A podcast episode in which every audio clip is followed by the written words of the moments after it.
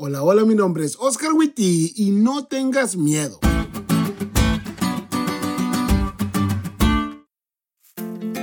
Cuando yo estaba pequeño, mi familia y yo vivíamos en una colonia que, tal como dice Jesús, estaba asentada sobre un monte.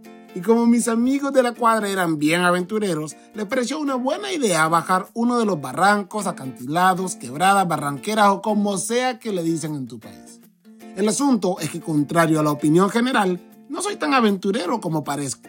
Y recuerdo que la idea de bajar y que en el camino me mordiera una serpiente o me picara algún insecto o me golpeara con alguna piedra hacía que no quisiera ni siquiera salir a jugar. Se me hacía demasiado peligroso. Y ahora que lo pienso, sigo sosteniéndolo, eso era demasiado peligroso. Sin embargo, yo tenía un amigo, Steven.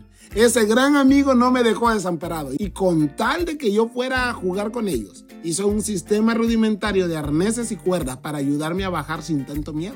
Bajé, no solo una vez, sino varias veces y lo disfrutamos bastante. Pero ahora que estaba recordando esa historia, recuerdo que sí, me sentía seguro, pero te prometo que no era por lo que mi amigo había hecho, sino más bien porque mi amigo me iba acompañando. Yo sabía que si él había hecho eso para mí, estaba dispuesto a cuidarme si algo me llegaba a pasar.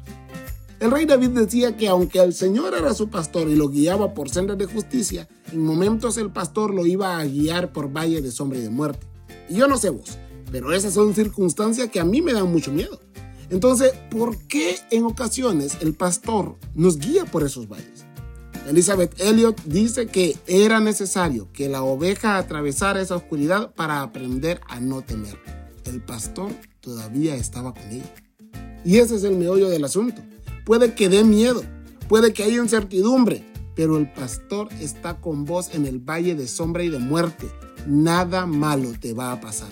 Y a medida confías más en Él y seas más consciente de su presencia en todo momento, ni siquiera vas a temer en medio de los valles de sombra y de muerte. Sabrás que alguien te guía y Él es suficiente para cuidarte. Escúchame bien, Dios cuida de ti. Todo va a estar bien.